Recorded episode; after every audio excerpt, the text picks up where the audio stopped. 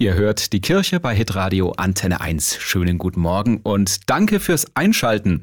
Letzten Donnerstag war übrigens auch der Welttag der Dankbarkeit und nächsten Sonntag ist das Erntedankfest.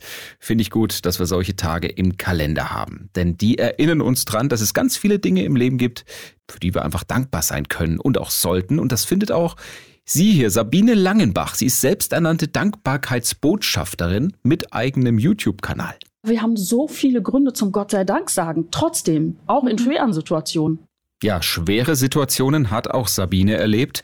Ihre Tochter Birte ist schwer behindert und ohne Augen zur Welt gekommen. Birte hat keine Augen und alles, was das Sehen angeht, ist im Gehirn wirklich ganz klein nur angelegt.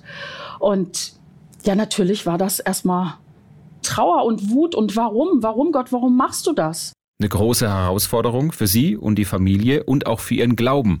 Heute ist Sabine dankbar für das, was ihre Tochter Birte mit ihrer Behinderung erreicht hat. Sie kann nicht richtig gut sprechen, sie kann an der Hand laufen, aber sie traut sich noch nicht alleine zu stehen. Das ist alles so das Negative. Aber sie hat es alles geschafft, sie kann es. Also die Prognosen waren viel schlechter.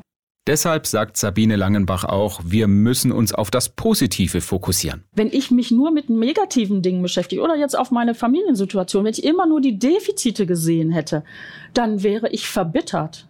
Und ich glaube, da kann Dankbarkeit so viel dagegen setzen. Ihre behinderte Tochter hat ihren Blick aufs Leben und die Mitmenschen auf jeden Fall verändert. Ohne Birte wäre ich heute nicht die, die ich bin. Und dafür bin ich auch total dankbar. Gott sei Dank. Jeder Mensch ist ein Ebenbild Gottes. Geliebt, gewollt.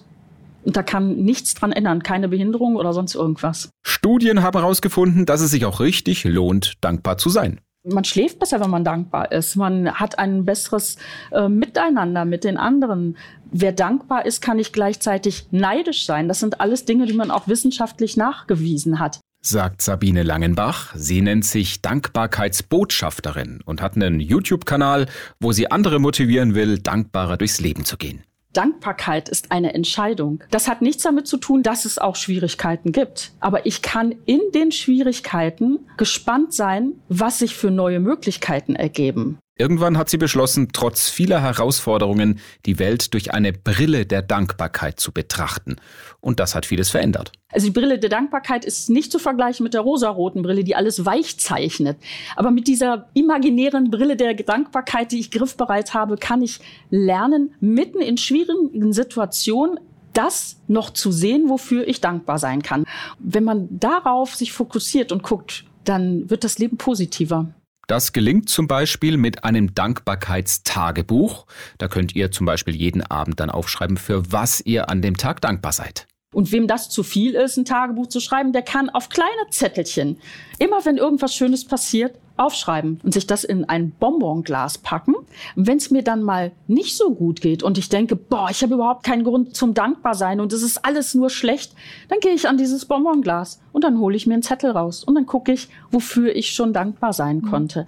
Dankbarkeitsbotschafterin Sabine Langenbach will Mut machen, sich aufs Positive zu fokussieren und dankbarer durchs Leben zu gehen. Und solche Dankbarkeitstagebücher gibt's übrigens auch als Handy-App.